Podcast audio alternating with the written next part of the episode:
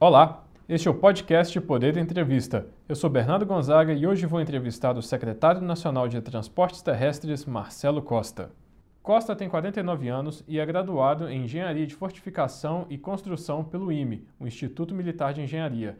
Tem doutorado em Engenharia de Transportes pela Universidade de Brasília e está desde novembro de 2019 na Secretaria do Ministério da Infraestrutura.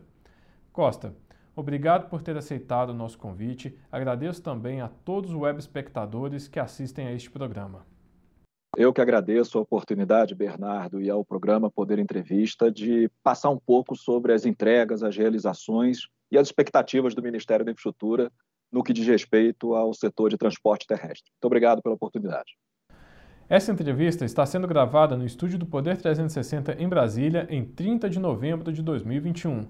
Para ficar sempre bem informado, siga o Poder 360 na sua plataforma de áudio favorita, ative as notificações e não perca nenhuma informação relevante. Eu começo essa entrevista perguntando o seguinte, eh, secretário: eh, qual é o balanço que o Ministério faz dos leilões de rodovias de 2021? Superou as expectativas? Olha, Bernardo, desde 2019, a gente tem entendido que uma das soluções para a necessidade de resolver gargalos logísticos no país e aí eu estou falando de todos os modos de transporte, é, é, é, a iniciativa privada, é a captação de recursos da iniciativa privada e trazer esses recursos como investimento para a gente poder fazer a quantidade de obras na velocidade que a gente tanto precisa. Quando eu falo nós precisamos, o país, o setor produtivo do país precisa. Desde então temos é, um pipeline é, desenvolvido, um pipeline de projetos em todos os modos de transporte e temos tido resultados muito interessantes no setor de rodovias, temos tido um avanço muito grande, já fizemos seis leilões rodoviários de 2019 para cá e todos eles com uma procura grande, com resultados muito expressivos. E mais do que isso, né, mais do que a gente conseguiu fazer até agora, a perspectiva que a gente tem é de que no encerramento do, do, do governo até o final de 2022, a gente ainda tenha entregas muito importantes no modal rodoviário e ferroviário para trazer novos investimentos para o setor. É, fizemos a, a, a, primeira foi a RIS, né, no Rio Grande do Sul, e o leilão foi logo no início do governo. Tivemos a BR 364, 365 em Minas Gerais, uh, tivemos a 101 Santa Catarina, tivemos a 163 Pará, tivemos a Dutra, né, o complexo da 116 e da 101 Rio de Janeiro e São Paulo, é, com grandes investimentos e, e não só a questão do investimento, mas também de toda a evolução que nós tivemos regulatória. Esses contratos, esses novos contratos de concessão, Bernardo, eles trazem a evolução e o aprendizado de mais de duas décadas da Agência Nacional de Transportes Terrestres na gestão desses contratos de concessão. Os primeiros contratos de concessão do país, da década de 1990, eles foram anteriores à própria criação da Agência Nacional de transporte terrestre. Então, essa é a primeira oportunidade que a gente tem de, ao revisitar contratos antigos, como foi no caso da Dutra, de incorporar nesses contratos todo o aprendizado e toda a maturidade regulatória que a gente adquiriu ao longo desses últimos anos. Então, além dessas entregas, a gente tem a garantia de que esses contratos novos eles incorporam o que tem de melhor no mundo inteiro eh, na gestão e na regulação eh, de concessões. Então, a gente está muito animado com os resultados que nós tivemos até agora e as expectativas para 2022 são crescentes.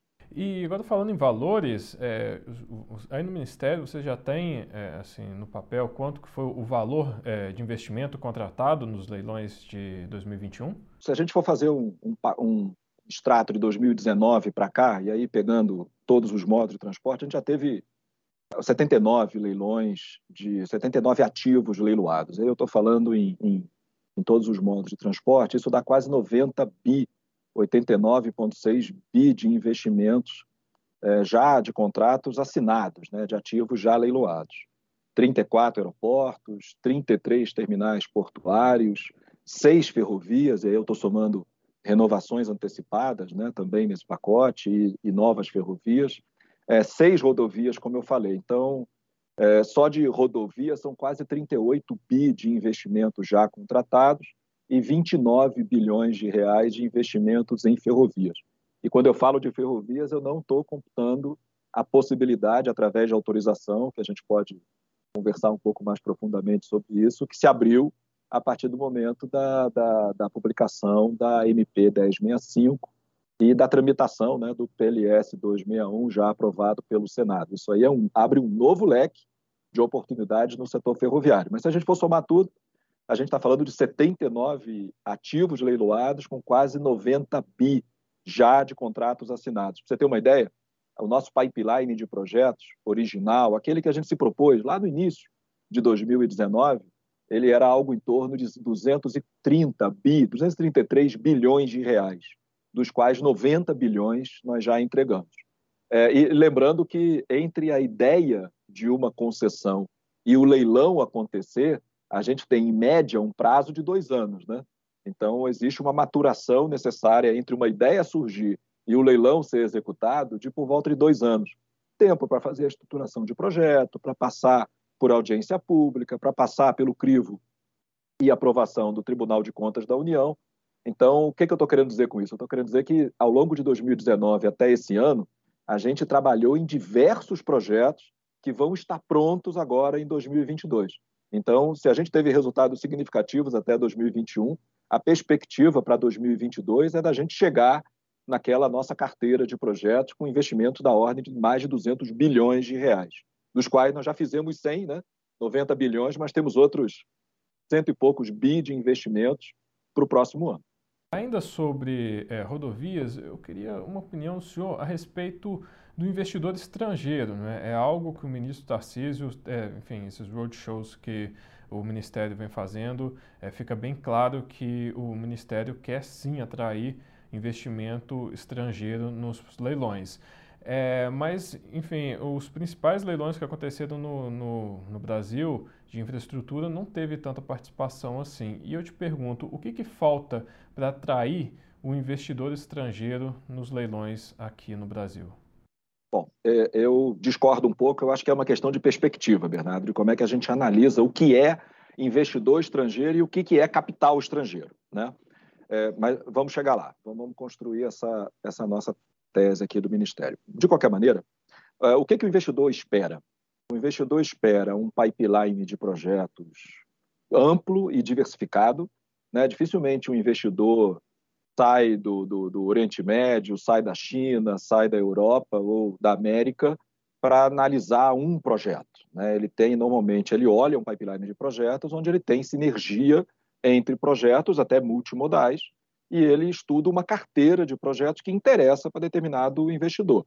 Então, o que, que o investidor espera? O investidor espera diversidade é, de, de, de oportunidades. O, o, investidor espera que esses contratos sejam maduros o suficiente e mitiguem os riscos de negócio, é, do negócio de longo prazo com as características que tem e dos riscos envolvidos em todos os negócios, em particular numa concessão de 30 anos. Então, ele também ele quer ver nesses contratos a maturidade necessária, a mitigação de riscos, para que ele possa fazer a avaliação daquele negócio como positivo e fazer o investimento em si. É, então, se a gente analisar o que, que o investidor espera, o investidor também espera uma oportunidade de negócio com taxas de retorno que sejam é, aprazíveis, que sejam interessantes, até que mitiguem o risco e, e, e remunerem o capital e o risco que ele vai enfrentar nesse contrato de longo prazo. Se a gente for analisar por esses aspectos, o pipeline de projetos que nós temos no Brasil, ele é diversificado, ele é multimodal, ele é amplo, com diversas oportunidades de sinergia.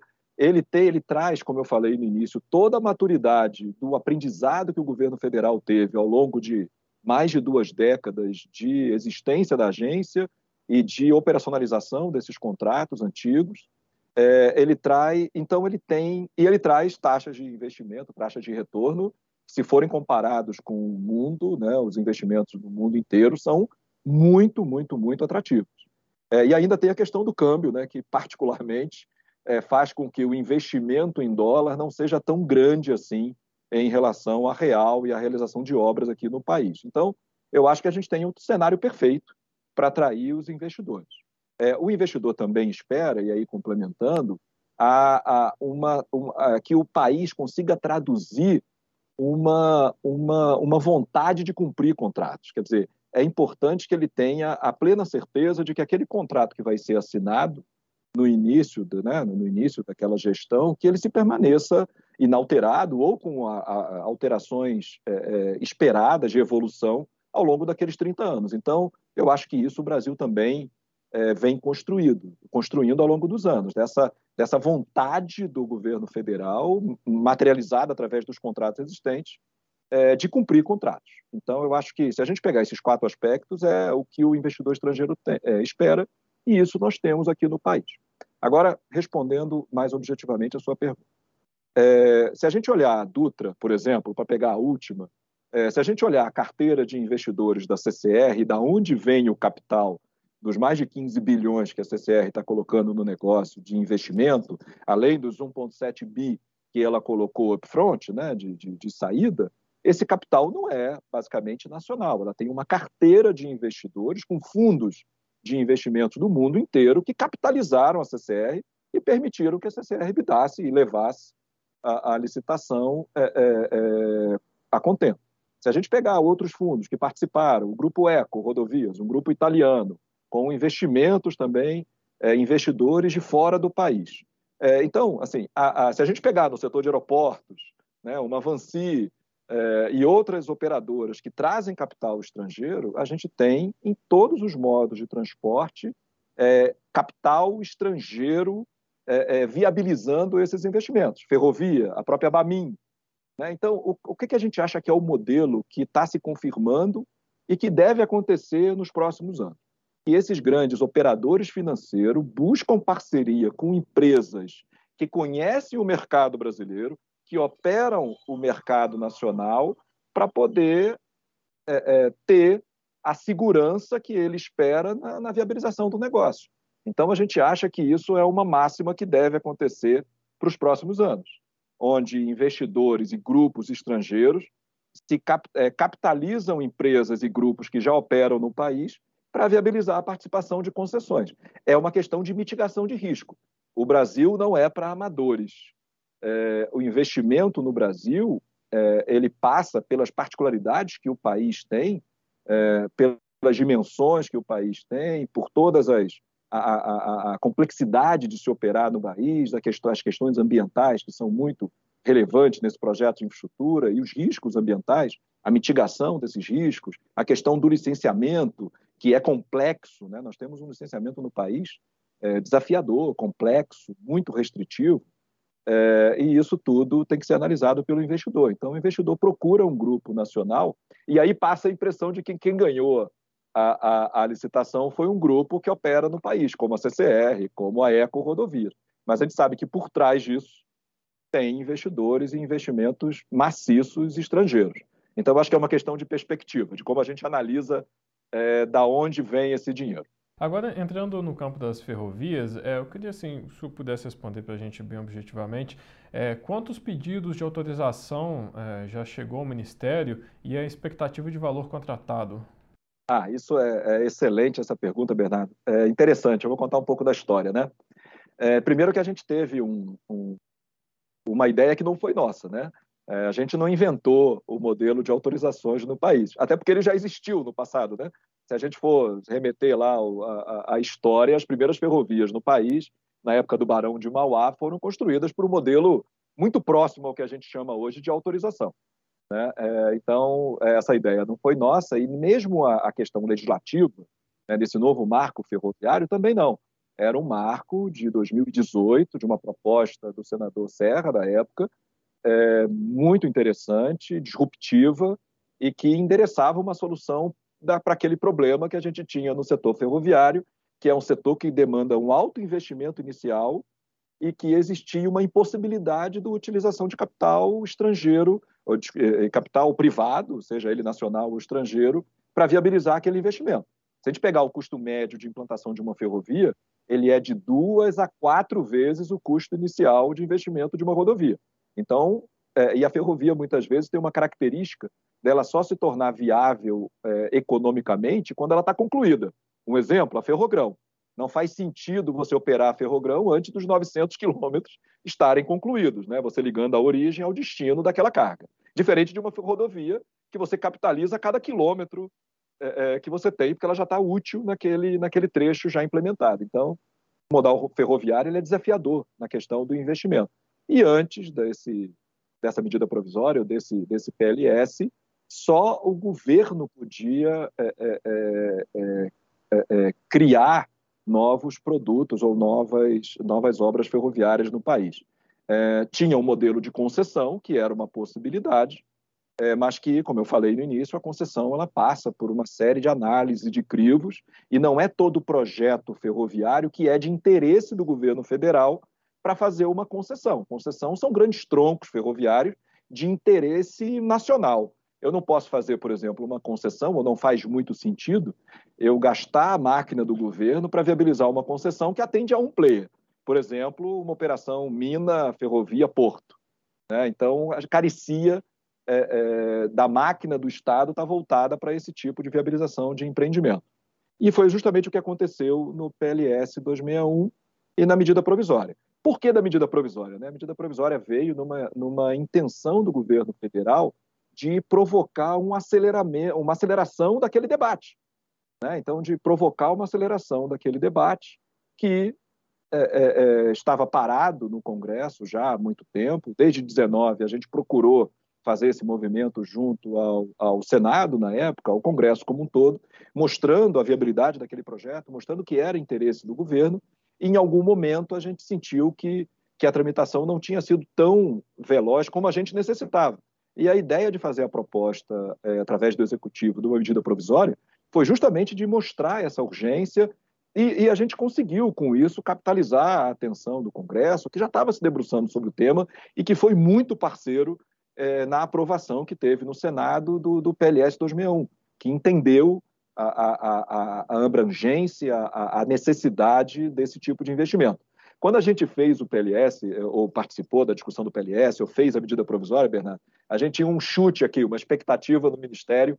Para os mais otimistas, a gente tinha mais ou menos uma ideia de que a gente conseguiria sete contratos de novos de ferrovias através de autorização. Os mais pessimistas apontavam quatro. Então, de quatro a sete. É, nós tivemos 30 até o presente momento, com uma perspectiva de, de até o final do mês de fechar 35 é, é, é, contratos de concessões. Quando a gente fala de 35 contratos de concessões, a gente está falando de mais de 9 mil, quase 10 mil quilômetros de novas ferrovias é, viabilizadas através dessa nova modelagem é, e de mais de 120 bilhões de reais é, injetados na economia é, é, no setor ferroviário. A nossa carteira de projetos, nosso pipeline de projetos, daqueles 230 bi, ele tinha algo em torno de 60 bilhões de reais em ferrovias. É, essa era a meta de investimento para o setor e que a gente pretende entregar através de renovações antecipadas e de novas ferrovias, como, por exemplo, a FIOL, que já foi inclusive licitada, e a Ferrogrão, que a gente espera dar uma solução até o final do ano que vem.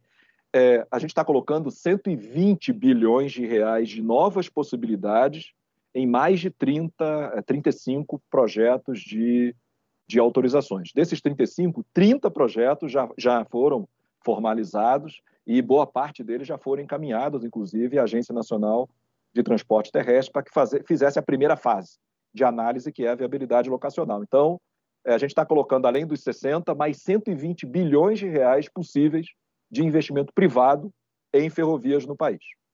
A gente tem uma, uma perspectiva de investimento é, muito forte. A gente está falando de 11 estados até agora, com os 30 projetos, que serão atravessados pela, por essas novas ferrovias. E a gente sabe que cada ferrovia, quando atravessa um estado, ela gera uma série de tributos em benefício àqueles municípios. Hoje, se a gente pegar alguns municípios brasileiros, a maior fonte de arrecadação ou são de concessões rodoviárias ou de, de concessões ferroviárias. Isso tem um impacto para a vida daqueles municípios que são atravessados muito significativo. Só para você ter uma ideia, uma comparação, a gente tem hoje é, no Brasil 30 mil quilômetros de ferrovias é, é, construídas é, dos quais por volta de 20 mil quilômetros operacionais, com algum grau de operacionalização, de funcionamento.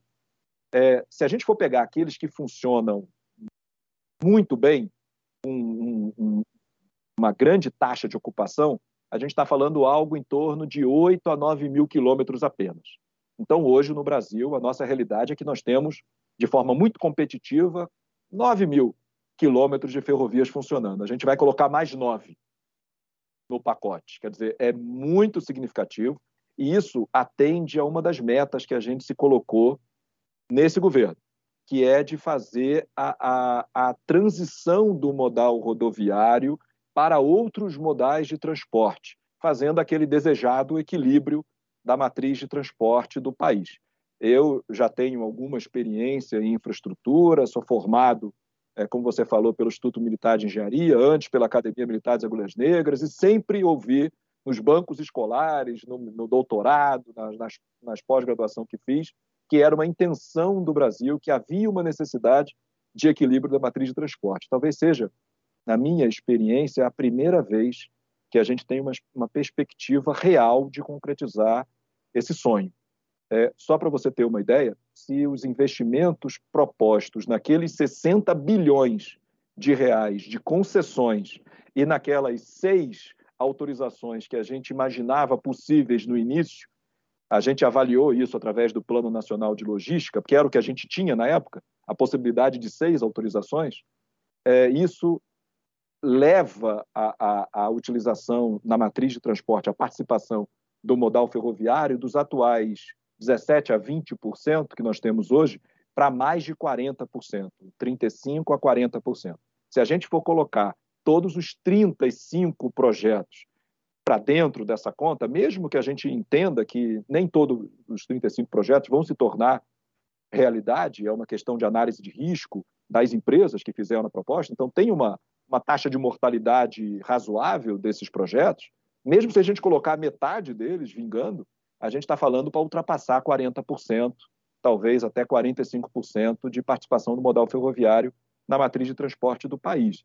Se a gente for fazer uma comparação com outro país que tem dimensões continentais parecidas com o Brasil e que é um dos principais concorrentes do Brasil naquilo que o Brasil produz, né, de commodities principalmente, é, os Estados Unidos da América, que tem uma, uma, uma quantidade de ferrovias dez vezes superior à nossa. Malha, nós temos por volta de 30 mil, eles têm por volta de 300, é, a gente está falando que eles têm uma participação de 43% na matriz de transporte deles é, ferroviária. Então, a gente vai chegar, mesmo com menos ferrovias, numa distribuição muito parecida.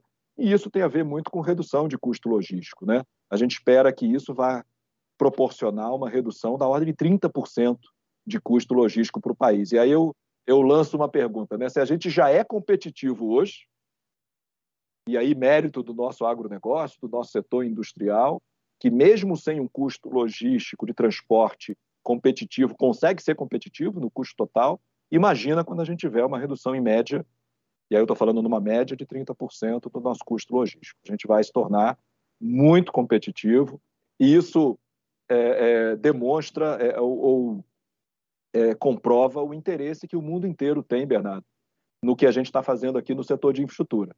Está todo mundo de olho no Brasil. E isso é um, um fato.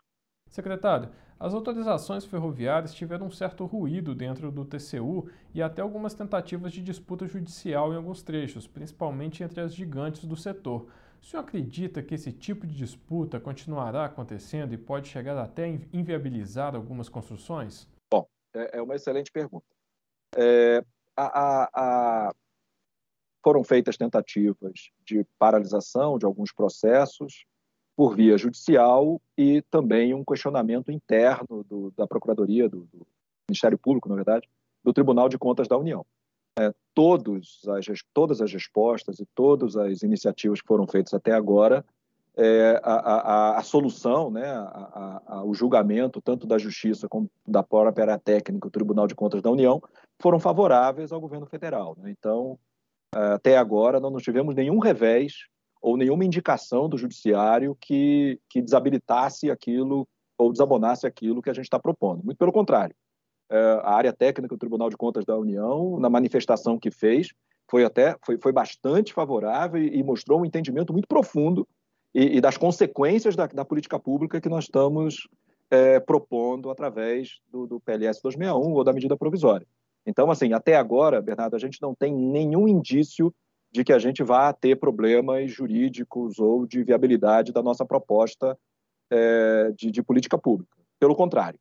É, e, e gente, então, assim, concluindo, eu acho que não. Eu acho que é, é, importante que o setor discuta. É muito importante esclarecer, Bernardo, que a, a política pública ela não nasceu sem antes uma ampla discussão com o setor, com a, a NTF, com as concessionárias, com os gigantes, como você falou, é, que atualmente operam no setor. É, foi fruto de uma discussão longa e muito produtiva. E a grande parte, para não falar a, a, quase totalidade das sugestões que nos foram apresentadas pela, pela NTF e, e pelas suas associadas, foram incorporadas né, é, no, na medida provisória e, de alguma forma, também dentro das discussões do Senado é, do texto que foi aprovado do PLS 2001. Se a gente for analisar hoje o que a gente tem na mão do PLS 2001 aprovado no Senado, o texto é melhor na nossa concepção, do que a proposta que estava em discussão anteriormente no Senado. E toda essa melhora foi fruto da, da, da, interação que nós tivemos com o setor. Olha, você tem uma característica que a gente, que ninguém pode reclamar da gente aqui, Bernardo, do Ministério da Infraestrutura, é de que a gente não ouve todos os atores antes de tomar qualquer iniciativa. Então, a gente foi exaustivo é, na nossa discussão com todos os setores envolvidos, não só fora do governo, mas também com o Ministério da Economia, que participou desse processo, com a própria Secretaria de Patrimônio da União, né, que tem a questão de, de, de, de propriedade, de, patrimônio, que a gente colocou como possibilidade dentro é, do, do, da, da proposta do PLS, e todos os setores, dentro e fora do governo, contribuíram de alguma forma. Por isso que a gente está tão feliz e tão tranquilo com a maturidade do texto que a gente tem na mão. Agora, lógico, é, o que a gente está colocando são mais 9.800 quilômetros possíveis de ferrovias.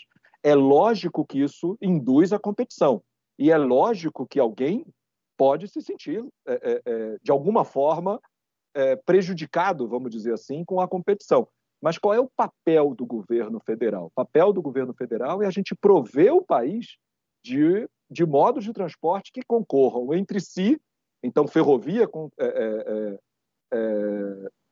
rivalizando né, e, e, e, e, brigando por preço com outras opções ferroviárias e também entre modos de transporte. Ferrovia competindo com rodovias, com navegação de cabotagem, com outros setores.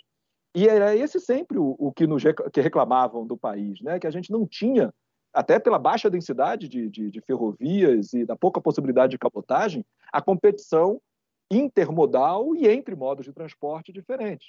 E é isso que a gente está propondo. E a gente sabe que ajustes são necessários depois que você aumenta a oferta de infraestrutura no país. Mas a gente está muito tranquilo de o que a gente está propondo é bom para o Brasil. E aí é bom para todo mundo. Secretário, o maior leilão que nós teremos no ano que vem do setor ferroviário é, sem dúvida nenhuma, a Ferrogrão. Esse projeto de ferrovia que vai ligar Sinop, no Mato Grosso, até Meritituba, que fica na região de terminais portuários do Pará. Hoje, essa ferrovia ainda está no TCU e também tem uma ação direta de inconstitucionalidade no STF, porque essa ferrovia passa dentro do Parque Nacional do Jamanchim, no Oeste Paraense. Eu te pergunto, esse leilão vai sair em 2022? Como que estão as conversas dentro do TCU e também do STF para acelerar esse processo? Dentro dessa ideia de competição intermodal, a gente acredita muito no projeto da Ferrogrão e sempre defendeu como um projeto transformador para o agronegócio no país e para a região centro-oeste do país, que vai ter no, na alavancagem né, da capacidade de transporte ferroviário para o Arco Norte uma competição não só entre ferrovias, mas entre portos. Né? A gente, quando a gente abre uma nova possibilidade de transporte de uma quantidade significativa de, de, de produtos agrícolas para o Arco Norte, a gente passa a ter um custo logístico que compete com o que está previsto hoje, que é o modal rodoviário e o modal ferroviário, levando boa parte dessa carga para o Porto de Santos, que também tem uma necessidade de investimento, também tem a necessidade de aumentar sua capacidade para poder receber toda essa demanda. Então, o que a gente faz aqui no, no, no Ministério da Infraestrutura é de diversificar a opção, porque quem vai decidir para onde vai mandar a sua carga não, não é o governo, é o produtor, é o exportador que vai olhar para o cenário, para os preços, para aquilo que ele tem de possibilidade e vai avaliar qual é o melhor negócio. A, a primeira questão é: a Ferrogrão cabe dentro do Mato Grosso? Porque a gente tem uma quantidade absurda de, de, de, grãos que já são produzidos naquela região, na região centro-oeste do país, e uma possibilidade de crescimento muito grande para os próximos 10 anos. A gente está falando de colocar mais 60 milhões de toneladas ano nos próximos 10 anos sendo produzidas no país e que precisam ser escoadas é, é, é, por rodovia, por ferrovia e para os nossos portos. Então, quando a gente fala de uma possível extensão da Ferronorte, né, até chegar em Lucas do Rio Verde, né, quando, é, é, quando a gente fala da possível ligação da FICO, né, da FICO 2, né, que seria da continuidade da FICO 2, que é um dos 30 projetos que nós já recebemos de autorizações, ligando na FICO, né, que é o investimento cruzado da renovação antecipada da, da ferrovia da Estrada de Ferro Vitória Minas, né, que está sendo viabilizada, construída pela Vale, e da ligação dela com a FIOL, né, a FIOL 3, 2 e 1, desse grande corredor oeste-leste, e a gente abre a Ferrogrão, a gente tem três alternativas e que, se você for olhar a capacidade de volume de transporte, é muito compatível com a quantidade de produção que a gente vai ter quando a Ferrogrão, por exemplo, estiver pronta. Então, Primeira, primeira parte da resposta é sim, o governo federal acredita muito no projeto da Ferrogrão e na sua viabilidade. A questão que tem hoje, que impede o projeto de evoluir, ela é não é nem tanto no Tribunal de Contas da União, que estava analisando o processo e não botou nenhum óbice, por enquanto, nessa análise. A questão é da ADI e do julgamento, né, do, do julgamento que, que o ministro do, do, do STF fez, ainda não foi levada para plenário, né, para que isso seja validado pelo plenário do STF, mas o julgamento que ele fez da, da, da, da discussão jurídica se cabia ou não cabia, se era viável ou não era viável, um instrumento legal que foi feito, a medida provisória, que depois convertida em lei, é, da desafetação da área da reserva indígena. Então, quando a gente fala do, do, do que está acontecendo hoje no STF, muita gente interpreta que está se analisando uma questão ambiental, o que não é um fato que está se analisando é uma questão jurídica se aquele ato que era um ato perfeito na época, né, porque a decisão do TCU que diz que não pode ser por medida provisória a desafetação de área indígena, de reserva indígena, ela é posterior à própria à própria decisão. Então, o que a gente está falando é se a lei retroage ou não, se o entendimento do Tribunal de, da, do STF retroage ou não para aquela decisão que foi tomada é, na desafetação da área. Lembrando que não se fala em nenhuma questão ambiental. Até porque não cabe, porque a desafetação ela foi muito positiva.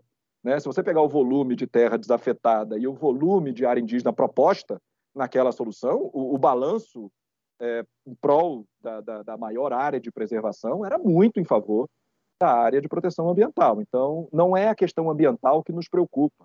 Lógico que não, você não faz uma ferrovia no meio da, da Amazônia sem discutir profundamente a questão ambiental e os impactos ambientais. Só que quando a gente faz essa análise, e os órgãos ambientais também têm esse entendimento, Bernardo, a gente tem que fazer alternativas à não construção da ferrogrão.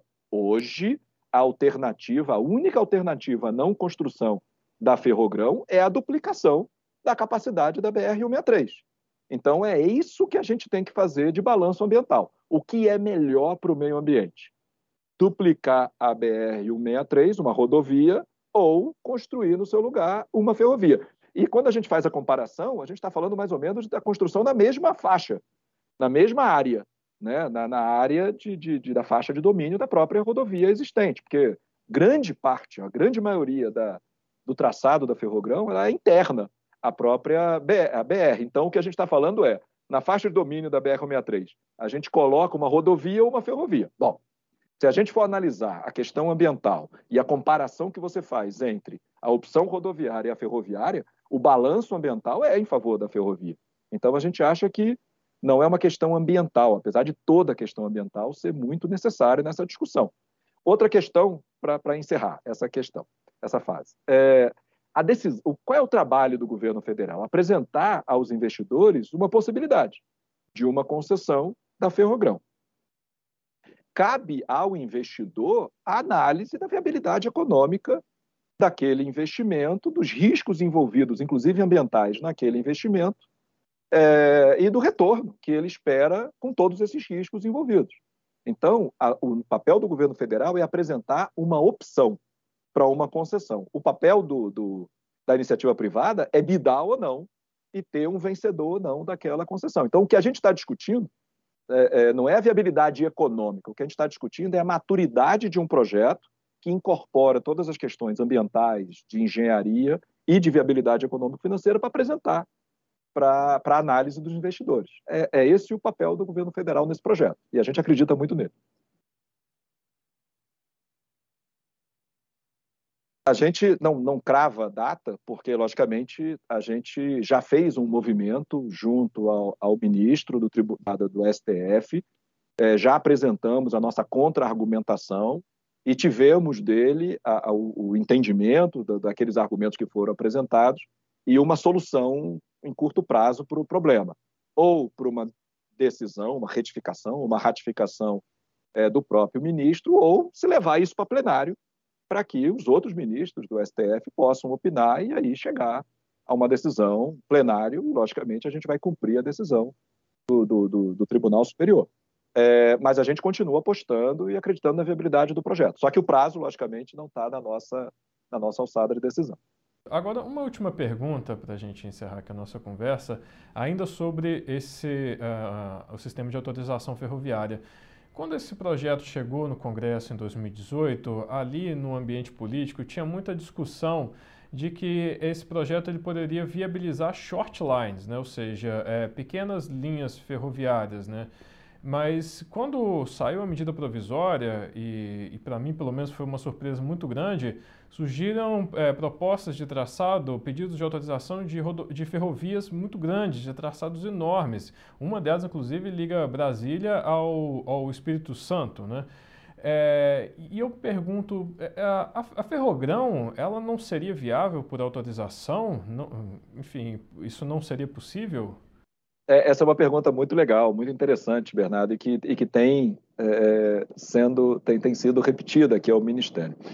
É, primeiro, é, realmente, se a gente for analisar para que se presta, para que serve, ou a ideia original de um modelo de autorização, ela é para densificar a malha ferroviária de um país através de short lines, para você fazer grandes ligações troncos e você dar capilaridade, quer dizer, você buscar a carga onde ela está é, a partir de um determinado tronco. O problema no país é que a gente tem uma densidade de malha ferroviária muito aquém da nossa necessidade.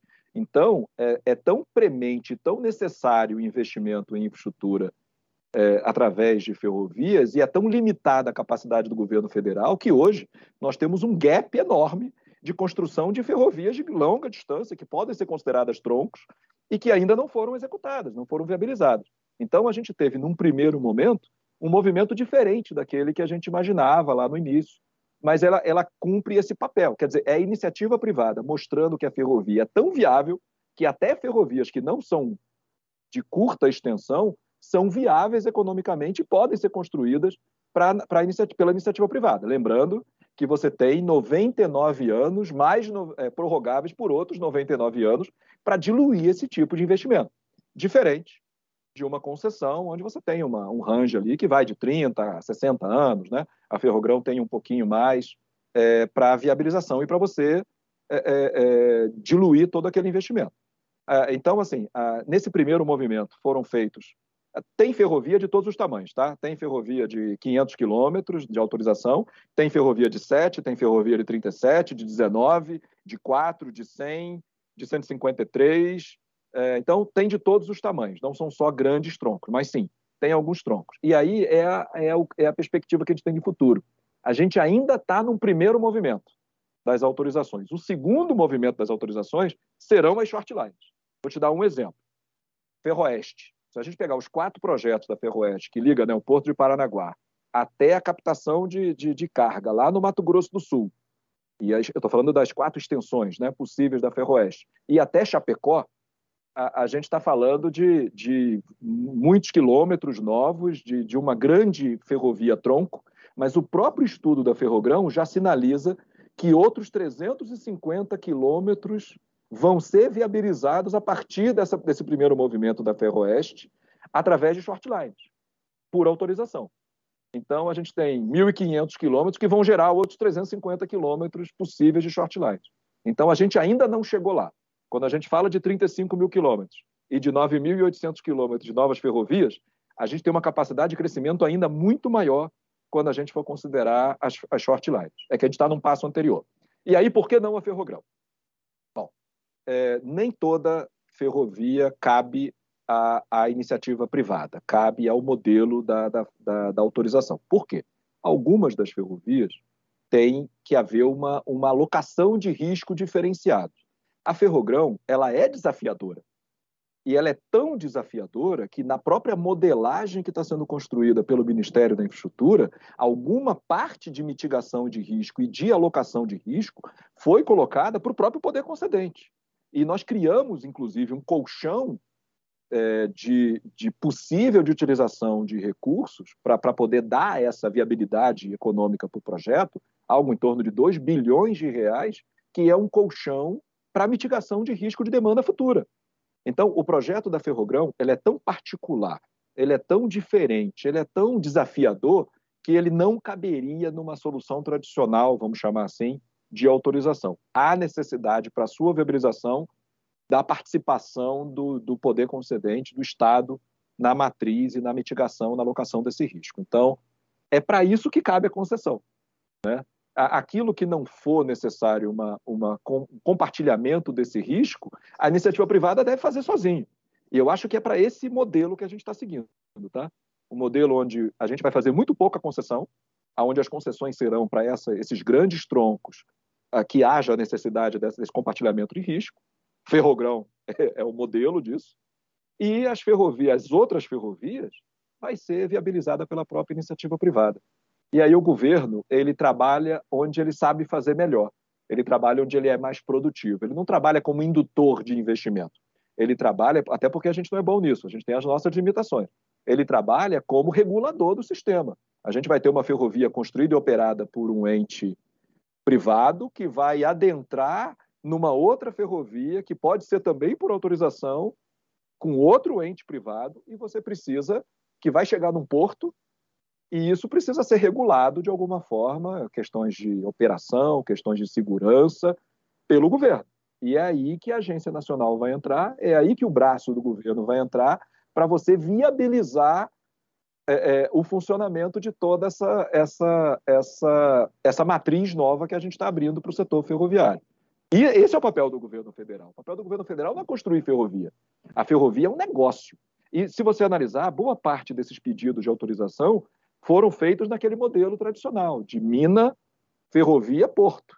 Então é um negócio de ciclo fechado, que só interessa a um determinado grupo econômico. O governo não tem nada a ver com isso. O governo tem é que regular por questões de segurança, porque aquela ferrovia vai atravessar municípios, por exemplo, vai atravessar rodovias. É aí que o governo federal entra. Então, o que a gente está fazendo é colocar cada um no seu lugar, cada um onde é mais produtivo e mais eficiente. O setor produtivo, a, a, a os bancos e os grandes agentes financiadores e o governo na sua parte, na parte que lhe cabe.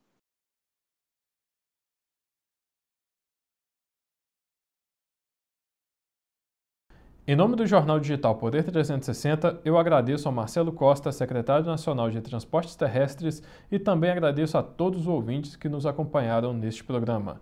Essa entrevista foi gravada no estúdio do Poder 360 em Brasília, em 30 de novembro de 2021. Para ficar sempre bem informado, siga o Poder 360 na sua plataforma de áudio favorita, ative as notificações e não perca nenhuma informação relevante. Muito obrigado e até a próxima.